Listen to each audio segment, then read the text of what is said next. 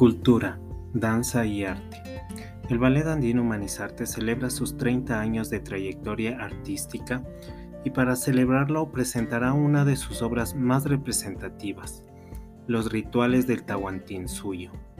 Esta única función se presentará el 1 de marzo del 2022 en el Teatro Nacional de la Casa de la Cultura Ecuatoriana en la ciudad de Quito a las 19 horas.